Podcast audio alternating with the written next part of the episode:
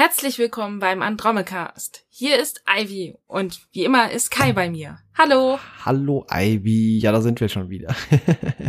ja, es ist jetzt nicht so viel Zeit vergangen wie beim letzten Mal. Deswegen gibt's meinerseits auch gar nicht so viel zu erzählen dieses Mal. nee, tatsächlich nicht. Also bei mir auch nicht. Also außer, dass die Woche irgendwie äh, leicht voller Überraschungen war bezüglich der Arbeit. Nichts Wildes, nichts Schlimmes, jetzt auch nichts, was ich erzählen, aber das hat sie dann mal äh, abwechslungsreich gemacht, aber ansonsten war jetzt tatsächlich nichts Neues. Ja, gut, ich habe äh, die letzten Tage, äh, soweit es ging, das Wetter ein bisschen genossen und ja, wie gesagt, ansonsten gibt's einfach wirklich überhaupt nichts zu erzählen. nee, vor allen Dingen, ich war auch irgendwie Freitag, also ich, ich wir kau Lebensmitteleinkauf ist normalerweise immer Samstag, äh, das war dann Freitagnachmittag so und allein deswegen war irgendwie der Samstag sehr irritierend einfach nur, weil mir ständig aufgefallen ist, stimmt, du warst halt noch nicht weg, du musst nicht weg. Und es war tatsächlich mal ausnahmsweise ein sehr ruhiger und entspannter Samstag. Ja, es muss ja auch mal sein. Es kann ja nicht immer nur tagtäglich irgendwelche Action geben. nee, eben, ich war auch ganz froh darüber tatsächlich. Vor allen Dingen, weil wir erst nachmittags hätten fahren können wegen der Schicht von meiner Freundin mit dem Auto, mit der ich immer fahre. Und eigentlich wollte ich auch ausschlafen, das könnte ich noch erzählen. Das ist leider ein bisschen gescheitert, weil äh, ich habe irgendwie mein Telefon zu nah neben der Hülle meiner Kopfhörer gehabt. Das hat einen unwahrscheinlich lauten Vibrationsturm gemacht und ich konnte dann nicht mehr einschlafen und es war irgendwas vor sechs, ich weiß nicht, mit früh, also spätestens, also anders. es war höchstens Viertel vor sechs, wahrscheinlich eher früher, als ich dann wach war und ich habe mich so geärgert, weil hätte ich wenigstens mal aufschlafen können. Aber naja. Ja gut, den äh, Vorteil habe ich äh, deswegen, weil ich ja sowieso ein bisschen veränderten Tag-Nacht-Rhythmus habe, weil ich nachts arbeite. Also mein Handy ist immer äh, lautlos. Also tagsüber, nachts, äh, das leuchtet und blinkt halt nur, aber mhm. niemals irgendwas, was mich aus dem Schlaf reißen könnte. ja, tatsächlich bei mir eigentlich auch nicht. Also es ist immer auf Vibration und das weckt mich eigentlich auch nicht. Ich habe bloß eine Nachricht, weil meine Freundin halt von der Arbeit kurz was geschrieben hatte äh, oder vor der Arbeit eher. Die App, mit der sie schreibt, ist sowas ähnliches wie WhatsApp, die hat halt so einen bestimmten penetranten Ton. Der ist zweimal, der ist lauter, den höre ich auch. Und wäre ich nicht im Halbschlaf gewesen und hätte das Ding nicht an den Kopfhörer, an der Hülle gelegen, wäre mir das auch egal gewesen. Aber dadurch war es halt sehr laut. Aber normalerweise penne ich. Also das Telefon kann unter meinem Kopfkissen liegen und ich schlafe. Weil, okay. ja, sowas, das stört mich halt nicht. Und das liegt halt eigentlich immer neben mir und ich schlafe durch. Also wenn mich nicht jemand anruft, während ich schlafe, könnte es schwierig werden, weil ich mit Kopfhörer schlafe. Dann ist unschön, weil das klingelt dann im Ohr. Ja, Aber okay. das tun ja. nachts normalerweise keine Leute, von daher. Muss ich mir mal merken, wenn ich dich ärgern will. also, äh, ja, wie gesagt, mein Handy, das vibriert gar nicht und äh, das ist komplett lautlos und stumm. Also es gibt einfach keinen Mucks von sich. Deswegen weiß ich noch nicht mal, ob der Vibrationsalarm überhaupt funktioniert in meinem Handy oder ja, also ist mir eigentlich egal. Ja, ich will jetzt halt dann mitbekommen. Also normalerweise ist das Telefon stumm, wenn ich arbeite, aber im Homeoffice tatsächlich habe ich keine Lust, es ständig umzuschalten, weil ganz ehrlich, da ist es eigentlich auch nur, weil ich es halt ignorieren kann, nur auf lautlos, damit erstens niemand anders stört und zweitens sieht's ja auch ein bisschen blöd aus, weil ich habe halt auch äh, Benachrichtigungen, ja, die mich halt darüber benachrichtigen, wenn irgendwas mit den Zügen oder so ist und die sind dann halt auch rum. Ah, okay, verstehe. Nun gut, ja, ja, äh, ich glaube, wir wollten heute wieder über eine Folge sprechen. Auf verlorenem Posten heißt äh, diese nämlich. Und äh, im Original Exit, äh, Exit Strategies. Und ja, eine spannende Folge. Also du kannst gerne den restlichen Facts noch raushauen, wenn du möchtest.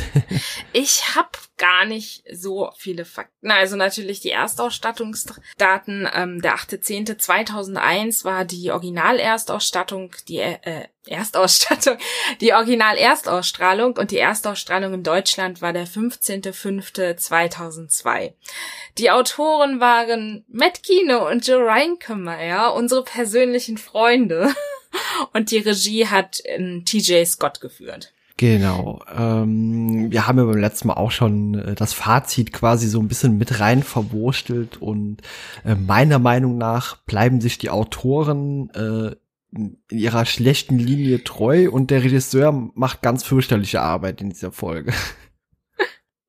Ähm, tatsächlich muss ich sagen, ich fand in der Folge die bei, also ich hätte das jetzt nicht hundertprozentig gemerkt, weil die Folgen, Folge für mich tatsächlich auch ein paar gute Sachen hat.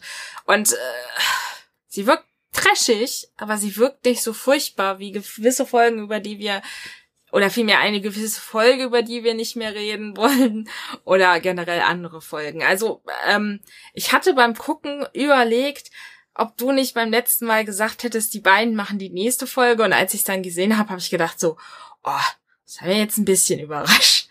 Also ich fand sie nicht so eine extreme Katastrophe. Okay. Möchtest du uns denn mal zusammenfassen, äh, was hier in dieser Folge passiert? Ja. Ich würde das Ganze bei der Zusammenfassung auch tatsächlich ein bisschen aufteilen ähm, und fange mal mit der Maru an.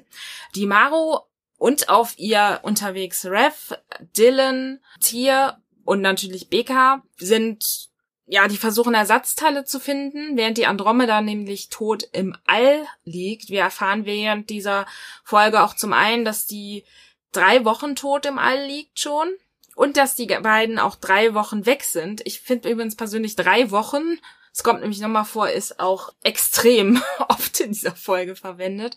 So, die treffen aber auf Kopfgeldjäger, ähm, und zwar Nietzscheanische. Ich habe nicht ganz verstanden, also die, die sind, glaube ich, nicht direkt vom Drago Kasov-Stamm, außer ich habe Tiers Lüge nicht verstanden. Aber arbeiten halt wohl für die. Ähm, stürzen auf den Planeten ab, wo es neben Nadelbäumen sie kommen mir ein bisschen bekannt vor, Schnee gibt. Ähm, und sie versuchen dann halt von diesem Planeten wieder zu entkommen, wo ihnen neben den ähm, Nietzscheanern auch noch, ja, hast du auf dem Schirm, wie die hieß? Ich habe den Namen der Rasse mir nicht merken können. Also so, so genetisch veränderte Sandwürmer, begegnen, die sich durch das äh, Gestein fressen, Erz essen und das dabei abbauen, indem ihre Kacke ganz tolles Metall ist. Okay, vielleicht hört man da die beiden Autoren doch wieder raus. Währenddessen hat Rev tierische Probleme, ähm, weil er fastet und deswegen schwach ist und jetzt Nahrung bräuchte. Ähm, das funktioniert leider in dem Fall erst, wenn er seine Verdauung wieder in Gang bricht. Dafür müsste er lebende, also müsste er jemanden erbeuten. Das funktioniert ja nicht. So, am Ende findet die Crew einen Weg vom Planeten in die Atmosphäre zu kommen und dort an der Sonne hoffen sie wieder Energie auftanken zu können, weil es da zum Erzaufbau, um die, das Erz oder vielmehr das Metall ähm, vom Planeten zu bringen, so Magnetspulen bringt. Die Nietzscheaner werden gefressen von diesen Gars oder Skex oder so ähnlich, diesen Würmern. Auf der Andromeda sind der ähm, Robey verblieben, Trans und Harper. Mann, mein Namensgedächtnis ist heute ganz toll. Und da sehen wir eigentlich nur, wie sie die ähm, Andromeda reparieren, aber auch ja Harpers Hadern mit seinem Leben mit den Larven in sich am Ende, wenn die Crew wieder an Bord ist, gibt's noch eine Abschlussszene, in der Dylan sich mit Tier darüber unterhält, was denn eigentlich seine Gründe sind und darüber, dass er ihn ja am liebsten den ähm, Drago Kasov ausliefern würde und sich fragt, warum er es nicht tun sollte und endet mit einer, wie ich finde, sehr interessanten Szene, weil nämlich die beiden Go anfangen Go zu spielen. Ja, genau. Ah, okay. Äh, ich weiß gar nicht, wo soll man denn hier anfangen? Welches ist so dein Hauptthema, über das du gerne sprechen würdest? Hm. Also, es ist schwierig. Ich finde halt Rev und Harper sind für die Folge eigentlich beide die interessantesten Punkte. Also, weil beide so eine Art inneren Kampf ausführen. Genau, ich würde einfach sagen, ich rede ein bisschen über Harper und dann ähm, wenn wir über Harper geredet haben, kannst du ja was über Rev sagen, weil Rev ja dein ähm, Lieblingscharakter ist. Genau, bevor ähm, wir das ähm, tun, habe ich aber, ja? glaube ich, hier noch so ein Zitat zur Hand, das ich noch äh, genau. Ach, erwähnen darf. Ja. mich, mich hat unser neues Konzept leicht aus dem äh, Dings gebracht und ich bin nicht so gut mit Inhaltsangaben. Okay. Okay, dann hier das folgende Zitat der Woche. Die Seele ist größer als der Himmel, tiefer als der Ozean und die endlose Dunkelheit des unergründeten Zentrums. Ja. finde ich wie den englischen Originaltitel auch irgendwie zur Folge passend. Also ich finde auch tatsächlich auf verlorenem Posten nicht so geil. Siehst du, da muss ich kurz anfangen. Ich finde den Originaltitel, ähm, der sagt schon was aus, aber auf verlorenen Posten, ja. Ja, das ist so eine 0815 Übersetzung. Ja. Das könnte man eigentlich auf jede Folge irgendwo draufpappen und das könnte immer irgendwie gebogen werden, dass es irgendwie passt. Also ja, es ist keine, keine gute Übersetzung. Ja. Und Exit Strategy, Strategy, oh Gott, äh, du weißt, was ich, was ich meine und die Zuhörer auch. Ich mir, brech mir die Zunge. Du konntest das schöner sagen als ich. Ja, das finde ich steht halt für so viele Ebenen. Es steht für Rev, finde ich. Es steht für Harper. Es steht natürlich auch für ähm, die Tatsache, dass die Eureka Maru halt natürlich versucht, von dem Planeten zu fliehen. Und deswegen finde ich den Titel halt gut, weil er tatsächlich für mich gleich drei Sachen mindestens aufgreift. Ja, okay. Ja gut, der Titel ist im Englischen tatsächlich bedeutend passender und wie du schon sagst, der kann hier eigentlich auf äh, jeden dieser Handlungsstränge äh, angewendet werden. Und äh, der deutsche Titel ist einfach Quatsch. Also einfach sinnlos übersetzt und äh, ergibt keinerlei Sinn auf die Folge bezogen, denn so richtig auf verlorenem Posten äh, das ist einfach nicht zutreffend. ja, also du könntest es höchstens darauf betrachten, ja, die Andromeda ist halt sehr kaputt, aber ansonsten, was ich auch sehr interessant finde, also es ist, wir, wir, hätten ja auch einfach starten können und hätten das ignorieren, also die Folge hätte es ja ignorieren können, die letzten Folgen und so tun können, als wenn jetzt alles wieder super ist, aber nee, die Andromeda liegt tot im All und wir bekommen auch endlich mal in Folgen Zeit, äh, Zeiten genannt.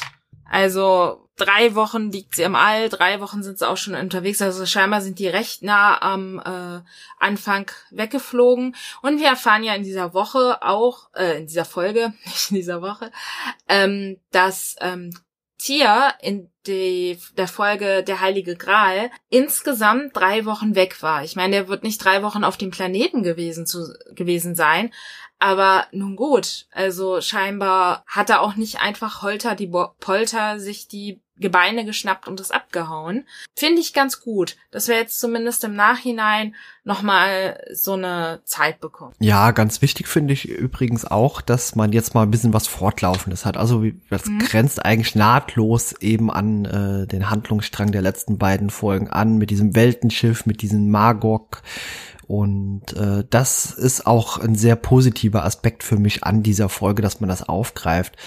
Allerdings, äh, wie ich schon sagte, es gibt verschiedene Nervfaktoren für mich an der Folge. Das einmal einerseits diese grausame Regiearbeit. Also ständig wird mhm. von unten nach oben gefilmt und äh, auch die da äh, darstellerische Leistung von diesen Verfolgern, diesen Nietzscheanern, die ist unter aller Kanone meiner Meinung nach und äh, irgendwie auch totales Overacting. Also in der gesamten Folge fällt mir das sehr auf, vor allem wenn ich eben diese Szenen rund um Harper sehe. Natürlich ist das absolut nachvollziehbar, wie er dort manisch-depressiv eigentlich schon und auch ständig so mit dem Gedanken spielt, sich selbst das Leben zu nehmen, bis dahin in Ordnung, aber das ist so drüber dargestellt, so dass es schon fast wieder ins Lächerliche ein bisschen geht. Mm, da gebe ich dir nicht ganz recht. Prinzipiell würde ich dir recht geben, aber ich finde, es passt zu Harper. Also Harper ist ja im Allen immer sehr Harper. also er ist immer irgendwie drüber. Also Harper ist halt dieses typische, der weiß nicht, wann Schluss ist und der ist immer drüber und der, ich finde, melodramatisiert auch sehr oft. Und das ist halt so, das, das passt halt irgendwie zu ihm. Und ich kann es halt verstehen. Ich meine, du hast ja auch gesagt, dass es verständlich ist, dass er halt wirklich auf diesem Trip ist. Der Trip hört sich so negativ an, so ist es nicht gemeint, aber er, ich kann ihn absolut verstehen. Der ist in einer Situation, er weiß, dass da, oh, das wird mich so wahnsinnig machen. Ich, ich glaube, für mich wäre auch allein schlimmer der Gedanke, dass die Magoglarven da in mir sind und mich rein theoretisch auffressen oder fressen wollen.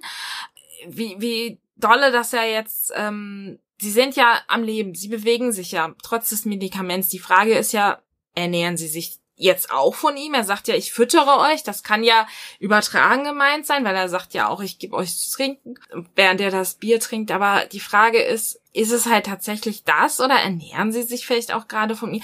Das wird mich so wahnsinnig machen, dieser Gedanke. Ich würde die Wände allein gedanklich hochgehen, wenn ich sie nicht hochgehen würde. Ähm, ich glaube, ich wäre viel schlimmer als Habers in der Folge ist. Und ja, halt auch diese Gedanken, er weiß ja, okay, das hilft ihm jetzt, das verlangsamt ihn, also nicht verlangsamt ihn, es verlangsamt seinen Tod. Und so ständig weißt du ja, eigentlich steht der Tod hinter mir, tippt mir schon zwischendrin mal so nett und sagt auf die Schulter und sagt, hallo, ich bin da, vergiss mich nicht. Und du weißt, er wird dich holen. Du weißt nicht genau, wann es ist. Das ist ja so eine extreme Belastung. Ich finde es gut, dass man es sieht, also dass einem gezeigt wird, okay, Harper steckt das nicht einfach weg, weil am Ende berappelt er sich. Das finde ich halt auch gut, dass man so einen Punkt hat, wo man so langsam merkt, okay, das sieht man jetzt in der Folge noch nicht hundertprozentig, aber dass er so seinen Weg gibt, um sich damit, ich sag mal, so ein bisschen abzufinden. Aber er ist halt gerade in einer extremen Phase. Und ich meine, wenn er da auf der Krankenstation sitzt und mit den ähm, Magok-Larven redet, gut, da hat er scheinbar auch eine ganze Kiste Bier getrunken.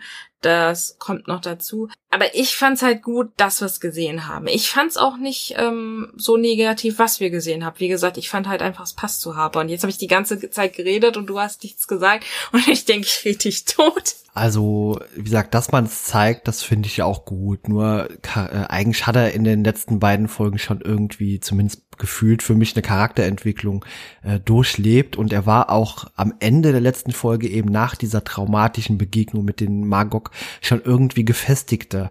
Und deswegen war das für mich eher so ein Rückschritt zu dem Harper, den wir Anfang der ersten Folge der ersten Staffel eher kannten, also wirklich so trüber und so und nicht so dieser leicht gefestigte Typ. Natürlich hätte man das zeigen können hier, ja, der ist jetzt depressiv, auch völlig zu Recht oder es zieht einen runter und vielleicht hegt er auch, sich selbst das Leben zu nehmen, aber es war schauspielerisch einfach für mich äh, nicht gut dargestellt. Das meinte ich eher damit. Hm.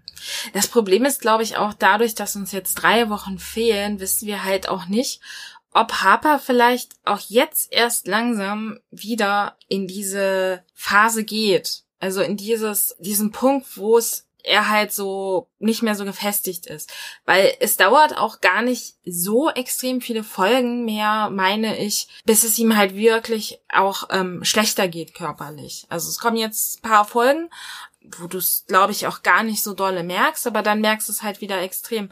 Und er sitzt da ja auch und hat nicht nur dieses ähm, Ding, was er am Ende der letzten Folge gekriegt hat, wo er rein inhaliert, sondern er hat so eine richtige Maske auf. Das hat er jetzt dann später in den Folgen auch nicht mehr. Vielleicht liegt sie auch daran, dass, dass dadurch, dass er sich schlecht fühlt, ähm, das Ganze jetzt nochmal stärker wird.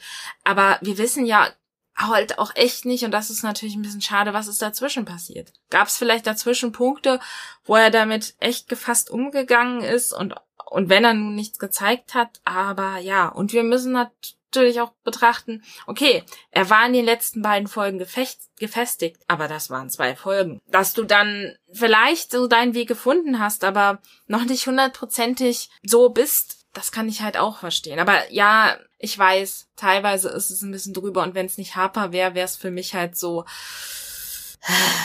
Aber also mit dem Punkt, dass es Harper ging's für mich. Ja, wie gesagt, für mich äh, sehr schwierig äh, nachvollziehbar. Also wie gesagt, nachvollziehbar ja, aber ich kaufe sie eigentlich so, wie er es dargestellt hat, nicht ab. Also wie gesagt, mhm. das ist kein Fehler von Harper, sondern es ist äh, schlecht gespielt einfach so. Also wie gesagt, das wirkt so overacted und ah, da hat einfach nicht alles so für mich zusammengepasst. Dagegen ähm, Rev macht das, also der Darsteller von Rev, der macht das sensationell in der Folge. Also äh, meiner Meinung nach. Also der mhm. tut seine Verzweiflung und seinen inneren Kampf bedeutend besser darstellen, als es äh, der Harper-Darsteller kann. Und äh, natürlich, er ist auch mit Sicherheit der bedeutend bessere Darsteller. Ja, und ich glaube halt wirklich, dass auch an der Rolle, ich, ich weiß nicht, vielleicht ist es auch sehr, naja gut, wenn du ein guter, richtig guter Schauspieler bist, könntest du das wahrscheinlich auch mit Harper hinkriegen, aber ich glaube, Harper ist auch eine undankbare Rolle, was das betrifft. Aber ja, also ich fand diesen, diesen Zwiespalt in ähm, Rev halt auch wirklich dargestellt. er ist eigentlich ja die ganze Zeit sehr ruhig, aber trotzdem wird dieser Kampf in ihm so extrem deutlich. Das fand ich halt auch äh, echt gut geschauspielt, da hast du recht. Ja, genau. Vor allem, äh, eigentlich hätte man jederzeit damit rechnen können, okay, da sind diese Nietzscheaner und da sind diese komischen Felswürmer eigentlich hätte man damit rechnen müssen und ich hab's eigentlich auch, dass man irgendwann sagt, okay, hier man macht die Tür mal auf und man lässt Rev da mal raus, damit er eben hier ein paar Nietzscheaner fressen kann, damit eben sein Fastenzeug beendet ist. Aber Gott sei Dank muss ich am Ende sagen, ist das eben nicht passiert, da es ja auch ein innerer Kampf ist, den Rev hier quasi dann auch gewonnen hat mit sich selbst. Ja. ja. Ähm, aber ich muss halt auch dazu sagen, ähm, ich habe sogar mit mehr gerechnet. Und ich wusste, dass es nicht so kommen würde. Also, weil ich vor ein paar Wochen die Folgen Folge halt auch schon mal gesehen hatte. Aber trotzdem habe ich während der Folge gedacht, so, es wird mich jetzt nicht wundern, wenn, also Tier, Tier ist ja skeptisch. Tier meint ja, ähm, dass Rev eine Gefahr darstellen kann, wo ich sage, er hat ja nicht Unrecht. Er, und er meint ja auch ähm, zu Baker und Dylan, ja, äh, er hat ihn gesehen, wie er auf dem Weltenschiff war und ähm, er hat ja auch, also recht damit zu sagen, dass die anderen beiden das nicht so beurteilen kann, weil sie Rev so noch nicht gesehen haben. Und ich persönlich hätte mich nicht gewundert, wenn Rev auch einen von ihnen angegriffen hätte. Nicht, weil er es wollte, sondern er hadert ja mit sich. Also er ist ja ja gebrochen auf eine Art und versucht seinen Weg wieder zu finden, ist glaube ich auch innerlich noch wegen etwas anderem total durch den Wind. Das ähm, würde ich gleich kurz am Ende sagen. Also am Ende dessen, was ich jetzt sage. Und äh, es ist ja für ihn auch ganz furchtbar, weil er sagt ja, auf der ähm, Andromeda hat er Lachse, ähm, die er fangen und jagen kann. Ich habe mich ja ehrlich gesagt gefragt, okay, was äh, er, hoffentlich hat er nie gefastet, während er auf der Amaro war, weil da hatte er wahrscheinlich keine Lachse. Ähm, und er fängt ja an, sich ähm, langsam selbst zu verdauen. Außer ich habe das komplett äh, falsch verstanden.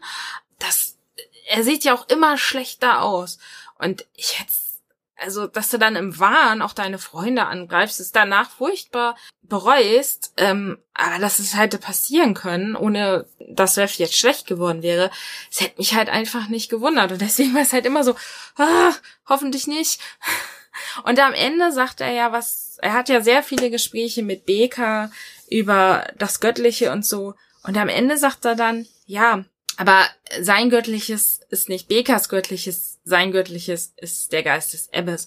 Und daran merkt man halt mal, abgesehen von dem Blutdurst und allem, was war, ist ihm halt sehr klar geworden, dass sein Volk, seine Rasse einen ganz eigenen Gott hat. Und dieser Gott ist ja so greifbar. Das Göttliche, darüber wird geredet und alles. Aber das ist ja was viel greifbareres.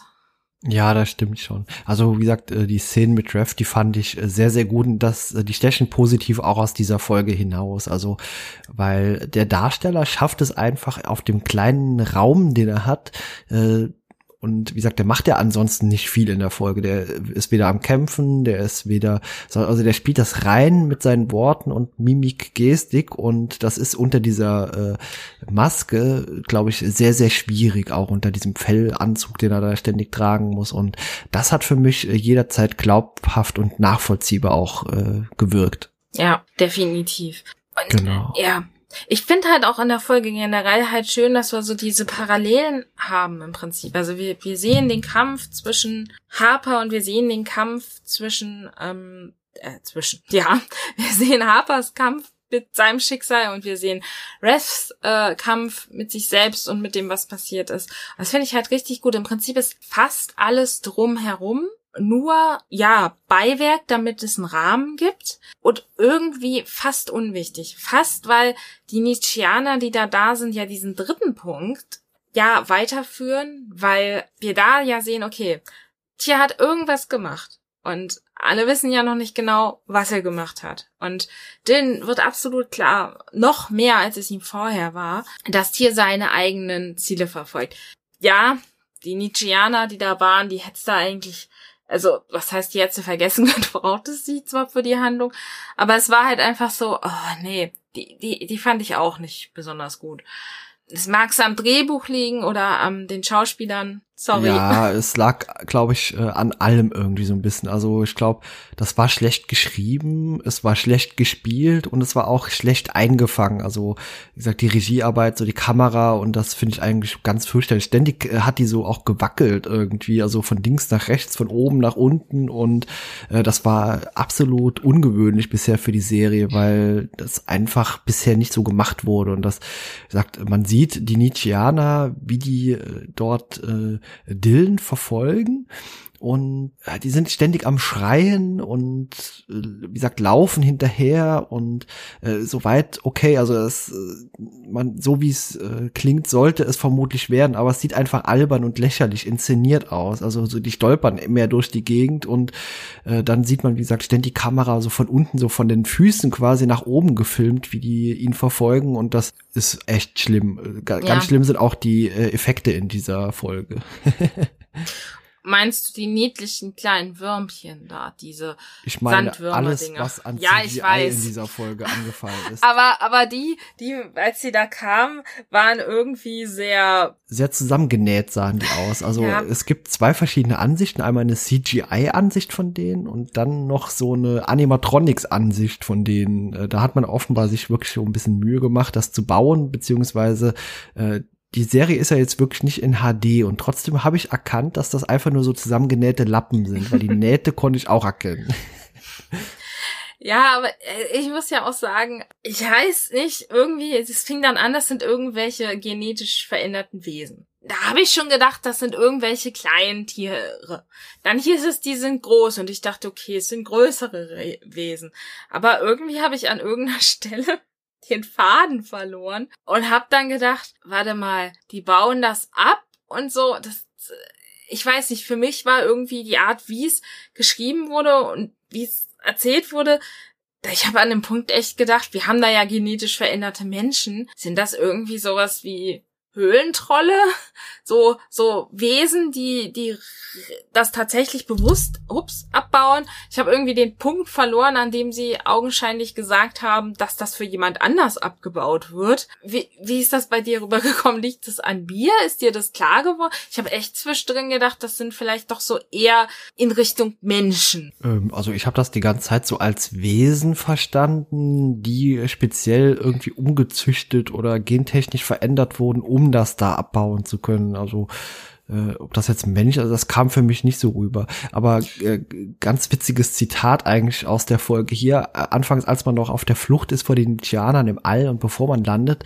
äh, sagt Dylan sowas wie, ja, fliegen Sie da auf diesen Eisplaneten und äh, plötzlich ist man gelandet und er guckt aus dem Fenster und so guckt so ganz verdutzt und verblödet raus und sagt, hä, Schnee? Ist dir das auch aufgefallen? Ja, ja, aber aber mich hat er noch ignoriert. PK dann so Blut. Ja. Weil Dylan ja verletzt ist. So, ja. Ja, das fand ich ein bisschen, äh, musste ich laut lachen, als er dann ja. so ganz verdutzt sagt, so, hä, Schnee?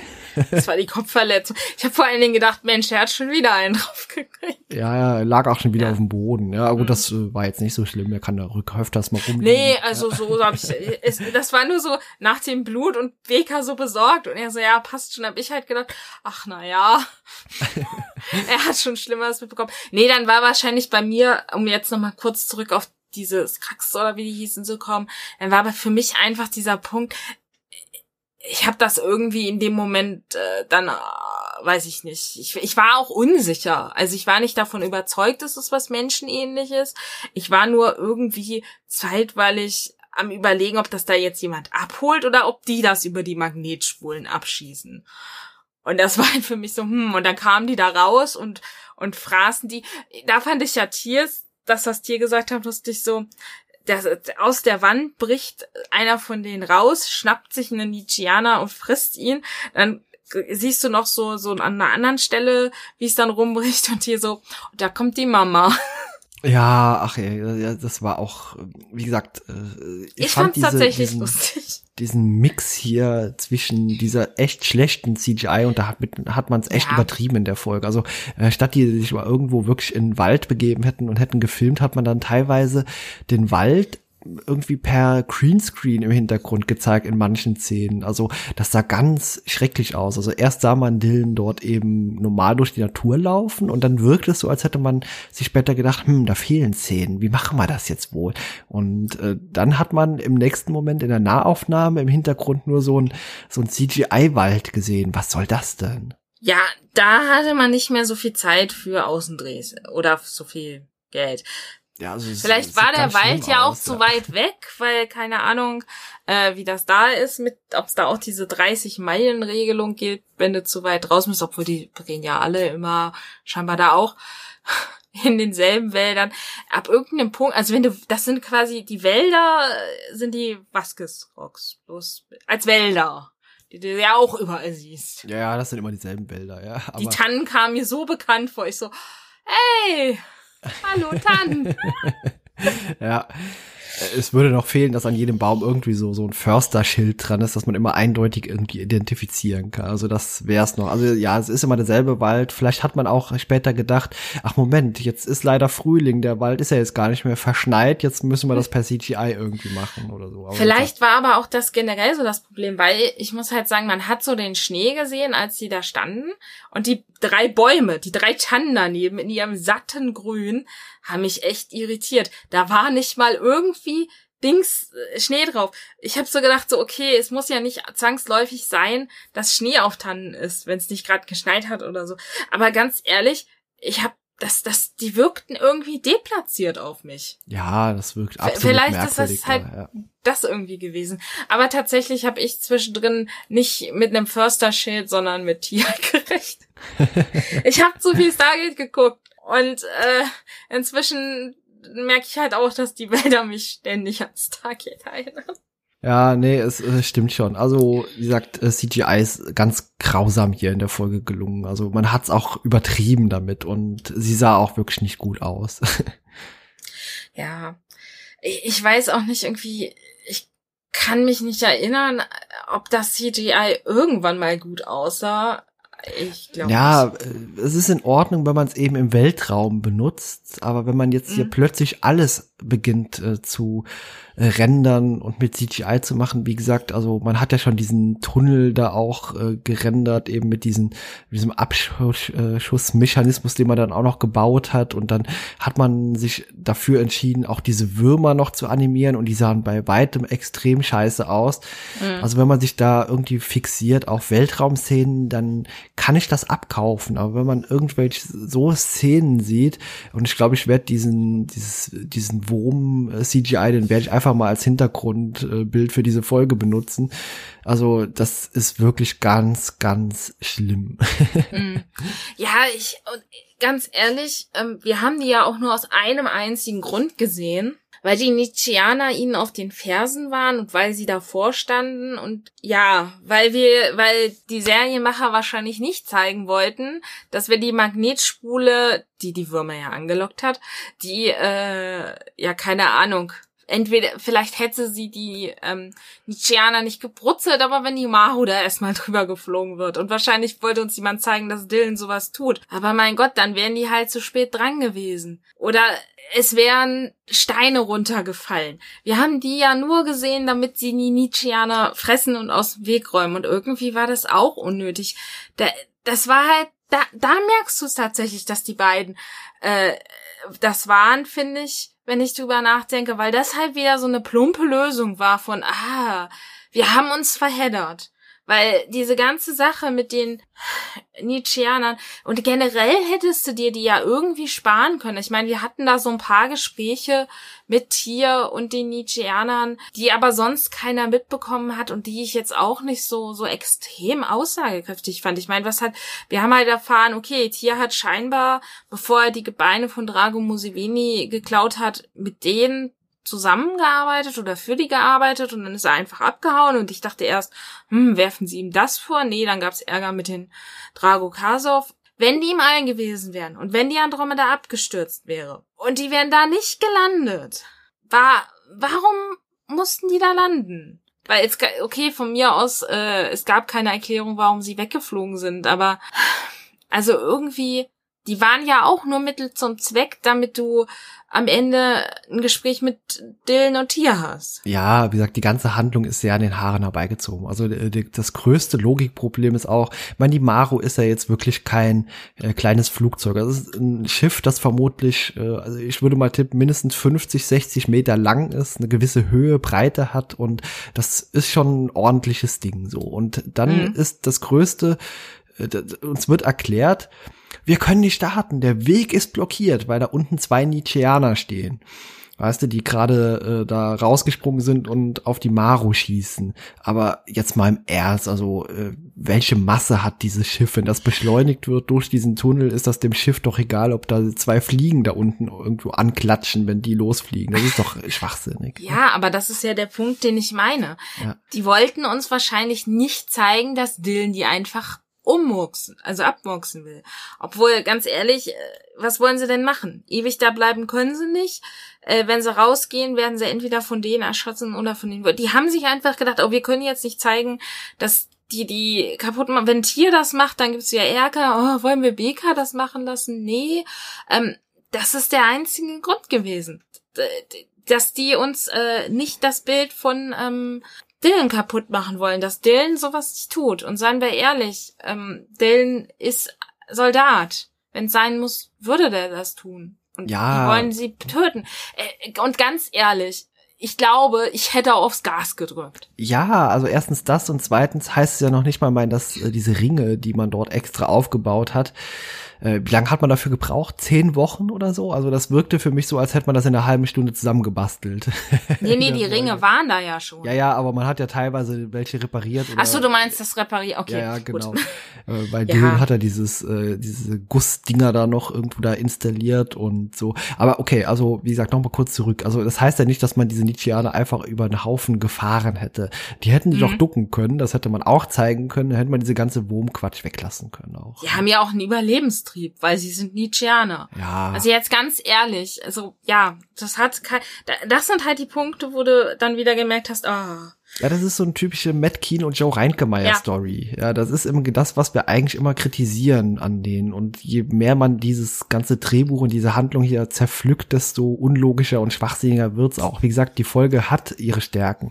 Und äh, das ist eben bei Ref liegen die, das ist am Ende das Gespräch auch zwischen äh, Tier und äh, Dylan und auch mal zu erfahren, welche Agenda Tier jetzt wirklich hat und das beide aufeinander auch angewiesen sind. Also er sagt ja ganz offen und ehrlich, er hat darüber nachgedacht, also Tierdenken hat darüber nachgedacht, die äh, Andromeda einfach zu ändern oder mitzunehmen, zu klauen und das hat sich aber auf diesem Weltenschiff jetzt geändert, weil da diese große Gefahr ist und er mit seiner ursprünglichen Idee nicht lange äh, auskommen würde, weil dieses Schiff kommt irgendwann und macht alles platt. Ja.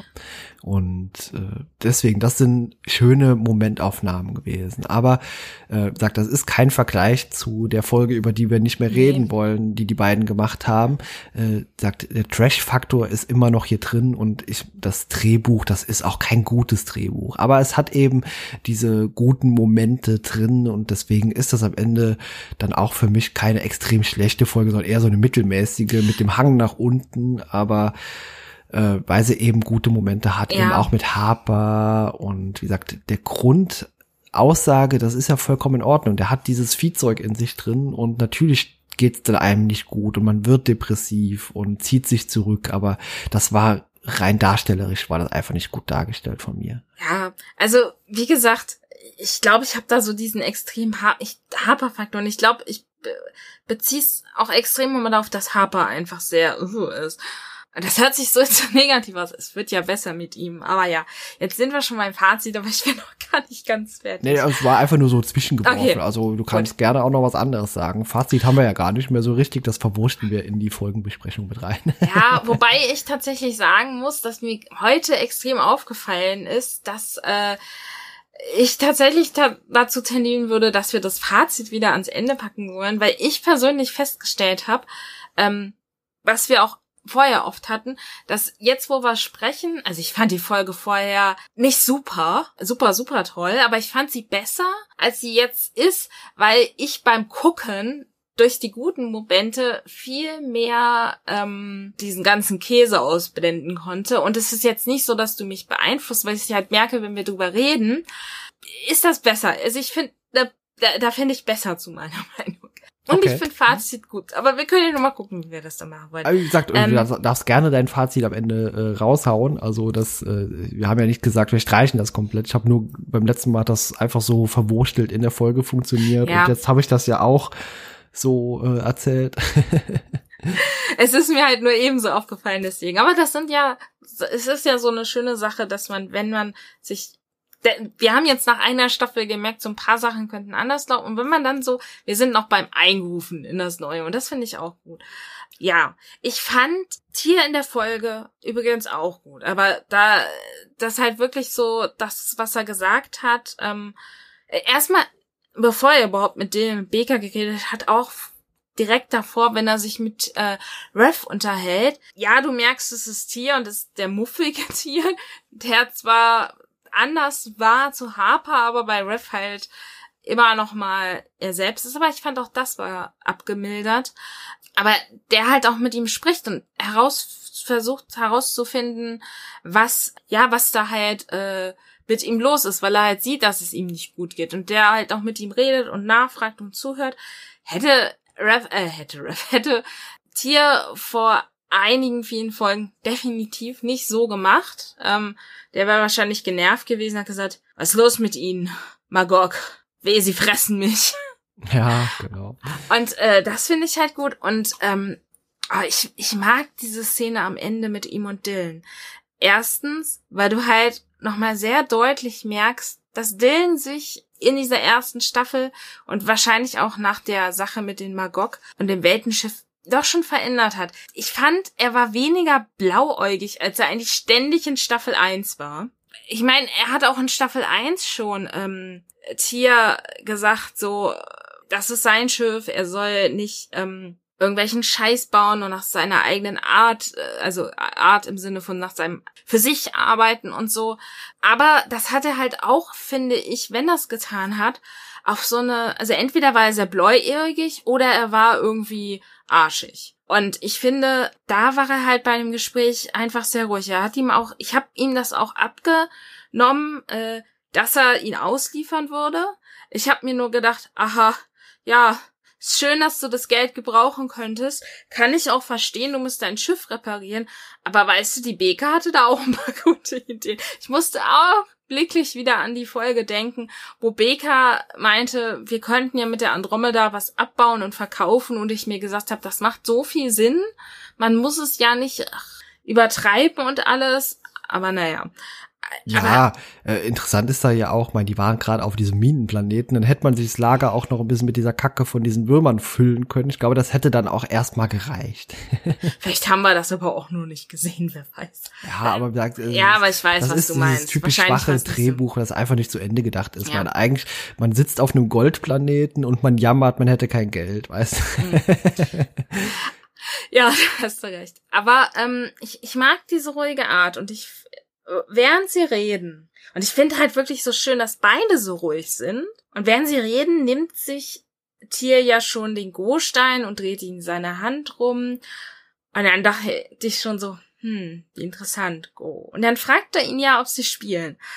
Und das hat auf mehreren Ebenen für mich so eine Symbolik. Erstens, weil er ja nun mal Go schon mit seinem ehemaligen ersten Offizier, dem Nietzscheaner, gespielt hat.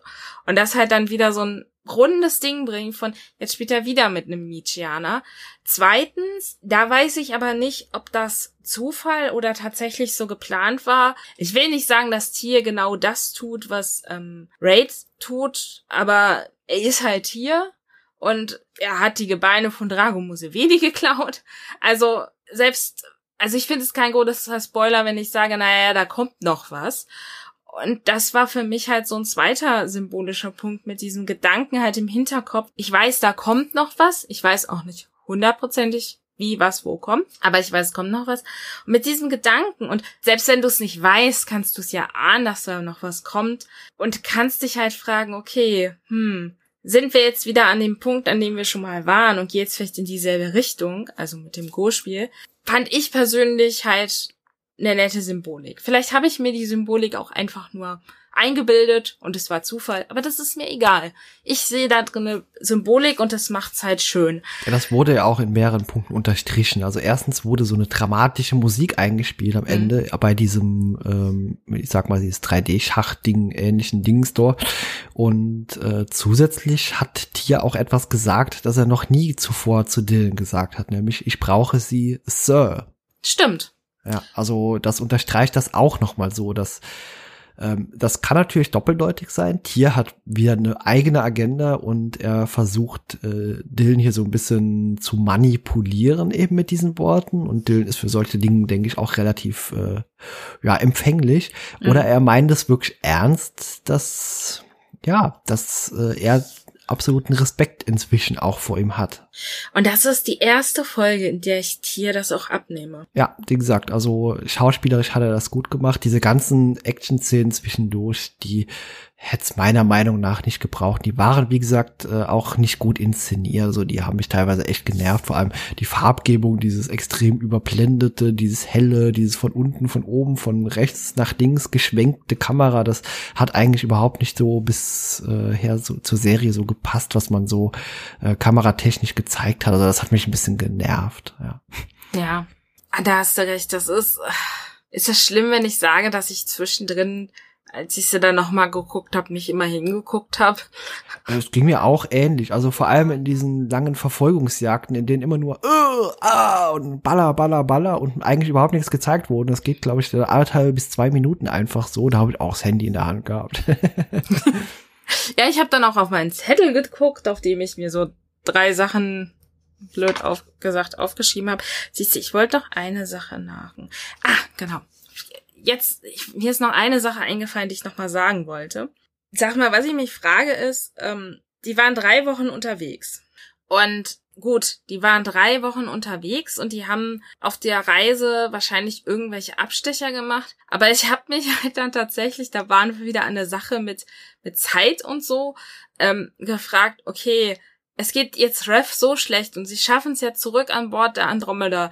Wie lange haben sie denn für die Rückreise gebraucht? Also ich weiß, das wissen wir nicht, aber ich habe halt gedacht, hoffentlich waren das nicht wieder drei Wochen. Ja, also man, man erfährt ja leider auch nicht, war der Weg jetzt so weit, um die Sachen zu holen? War der Weg nicht so weit? Also war der Weg zwar relativ weit, aber sie sind schon fast wieder zurück oder mussten die bloß mal dahin und mal dahin, damit sie halt Sachen bekommen und vielleicht auch irgendwas zum Handeln haben? Das fand ich halt dann wieder schade, weil es tatsächlich in dem Moment bei mir so richtig so war, so, ha, okay, weil Ref sah ja am Ende aus, als wenn er äh, nicht mehr lange hat. Ja, stimmt. Er ist ja am Ende sah er ziemlich fettig aus mit der Welt. Aber ich habe es äh, so interpretiert zumindest, dass die zwar nicht äußerst weit weggeflogen sind, also rein von Entfernungstechnik, mhm. sondern im, im näheren Umkreis versucht haben, mit der Maru irgendwelche Ersatzteile oder halt Komponenten zu suchen. Und zumindest habe ich so verstanden. Ja. Ja, das macht durchaus, das kann auch sein, dass ich das am Anfang auch so verstanden habe und nicht weiter drüber nachgedacht habe und dann so am Ende so, hä, weil mir das jetzt auch erst bei der, ähm, beim letzten Mal, wo ich es gesehen habe, kurz vor der Aufnahme so aufgefallen ist, so, warte mal. Wie lange? Ja, ja gut, dann, dann ist das mit Sicherheit so gewesen. Weil ich habe ja auch schon gesagt, vielleicht sind sie ja von da nach da geflogen. Dann. Ja, gut, das ist auch so ein ja. übliches äh, Problem von Andromeda mhm. bisher, dass man so nie so richtig erfährt, welche Zeiten dort vergangen sind. Wie sagt man, sagt uns zwar, die Andromeda ist inzwischen äh, drei Wochen dort gestrandet und ja, aber mh, hm, ja, das ist immer so, so ein Lore-Problem innerhalb der Serie, dass man so nie direkt weiß, wo ist man überhaupt, was tut mhm. man und ja, das ist so eine Riesenstärke von Star Trek natürlich, dass man irgendwie auch mal Planeten genannt bekommt und sich da irgendwie so ein Universum im Kopf zusammenbasteln kann und das fehlt ja hier komplett. Also für mich ist die Folge nachdem wir jetzt auch nochmal drüber geredet haben, definitiv Mittelmaß. Vorher wäre sie so in Richtung gut gestackt, aber tatsächlich, nee, es ist eher Mittelmaß. Ich, ich habe zu sehr die Punkte ignoriert, wo, als wir drüber geredet haben, mir nochmal aufgefallen ist, wie furchtbar sie eigentlich sind. Ja, gut, das ist ja manchmal es ist ein auch gutes so. Also, Mittelmaß. Es hat sich bei mir auch gewandelt. Vor der Folge hätte ich gedacht, okay, das ist so eine typische Metkine Reintgemeier Kackfolge. Und den Eindruck hat sie rein, rein optisch halt auch rübergebracht. Ja. ja wie gesagt, das äh, Drehbuch ist wie immer von den beiden absolut löchrig und äh, leicht äh, auseinander zu pflücken, aber sie hat eben diese guten Charaktermomente von Rev, äh, von äh, zwischen äh, Dylan und äh, Tier und äh, auch, äh, wie gesagt, das ist eine darstellerische Sache eben hier mit Harper. Äh, das ist auch gut gemeint, aber halt nicht gut umgesetzt. Trotzdem mag mhm. ich das der Folge jetzt nicht als Negativpunkt ankreiden, weil man will ja trotzdem die richtige Botschaft damit übermitteln. Ja, und da bin ich auch sehr gespannt, äh, wie es weitergeht. Ich habe übrigens eine gute Nachricht. Äh, Matt Keane und Joe Reintgemeier kommen jetzt erst in der elften Folge wieder. Also jetzt werden wir sehr viele Wochen äh, von den beiden verschont bleiben. oh, die Folge. Jetzt wundert mich nichts mehr. Jetzt fällt mir auf, dass ich tatsächlich mindestens schon Staffel äh, äh Folge 11 gesehen äh, vor Wochen und das bedeutet, bevor wir die letzten Folgen der ersten Staffel aufgenommen haben, habe ich die zweite Staffel äh, angefangen zu gucken. Die habe ich ja schon dann, als wir, weiß ich nicht, irgendwie noch vier oder fünf Folgen hatten, habe ich so langsam angefangen. Also ja, die habe ich auf jeden Fall noch gehört. Die fand ich, glaube ich, nicht ganz so toll. Ja, und sie dürfen nahezu die letzten drei Folgen der Staffel machen. Und ob das irgendwas Gutes oder Schlechtes ist, das wissen wir spätestens in einem Jahr etwa, wenn wir dann ja. dort wieder angelangt sind. Und äh, ja, ich freue mich schon drauf. Immer wenn ich die beiden Namen sehe, zucke ich so innerlich zusammen. ja, es ist ja auch noch eine gewisse Zeit, bis dann uns unser Freund verlässt. Ja, ich glaube, die beiden Typen sind eigentlich ganz nette Zeitgenossen, aber man darf denen einfach kein äh, Blatt Papier und einen Stift in die Hand drücken. aber um einen kleinen Spoiler vorwegzuwerfen und dich vielleicht ein bisschen froh zu stimmen, äh, nachdem wir dann nach Folge 11 Harper ja und den Aufstand der Slaven erlebt haben, erleben wir in Folge 12, wie die Magog-Larven schlüpfen wollen. Uh, ja, dann bin ich dann mal gespannt. Und da kommt etwa, ich weiß, das Ding heißt so und ich weiß, das hat sich nicht Marvel ausgedacht, aber mit viel Fantasie kann man kleine Marvel-Vibes haben wegen dem Tesseract, der vorkommt oder vielmehr gesagt wegen der Tesseract-Maschine. Ist die Folge, auf die ich mich ganz besonders freue, erstmal in dieser Staffel. Genau. Ja, als nächstes äh, schauen wir uns an äh, die Folge Das falsche Herz äh, zu Deutsch und äh, auf im Original heißt die A Heart for False Heart Framed. Hast du die Folge schon gesehen? Nein, habe ich nicht. ähm, ich kann mich ein bisschen irren und ich möchte, das Problem ist ja auch, nachdem ich die Folgen gesehen habe, habe ich ja einen grundsätzlich besseren äh, Eindruck gehabt und dann kam die Folge jetzt und ich dachte so, ah, ja, dann denkst du, was hat mir eigentlich Ivy erzählt? Was habe ich unseren Zuhörern erzählt? Aber äh, Grund durchschnittlich fand ich sie, also nicht durchschnittlich, durchschnittlich hört sich schlecht, aber so prinzipiell fand ich die Folgen halt besser. Ähm, soweit ich mich erinnern kann, finde ich die nächste Folge ganz lustig. Ja. Okay, ja, dann bin ich mal und gespannt. Und das, ja, äh, das falsche Herz ist auch kein echtes Herz, sondern es ist eine gestohlene Reliquie. Ah, ja gut, sowas in der Art, äh, so, so könnte so ein Indiana Jones Titel sein. ja, das passt so ein bisschen. Nicht ganz, aber ja. Okay. Nun gut, ja, dann sind wir für heute, glaube ich, am Ende angelangt und ja, dann freue ich mich schon aufs nächste Mal und bin froh, dass wir jetzt die Matt Kine äh, hier der Reintgemeier ein bisschen hinter uns lassen können für eine geraume Zeit und äh, trotzdem freue ich mich auch irgendwie auf den nächsten Quatsch von denen. ja, es, es wird zumindest besser und das kann ja auch mal ganz lustig sein. Ja, wir werden sehen und die natürlich auch entsprechend zerpflücken, wenn es soweit ist. Okay, dann ja. ja, vielen Dank, Ivy, und bis zum nächsten Mal. Tschüss. Tschüss.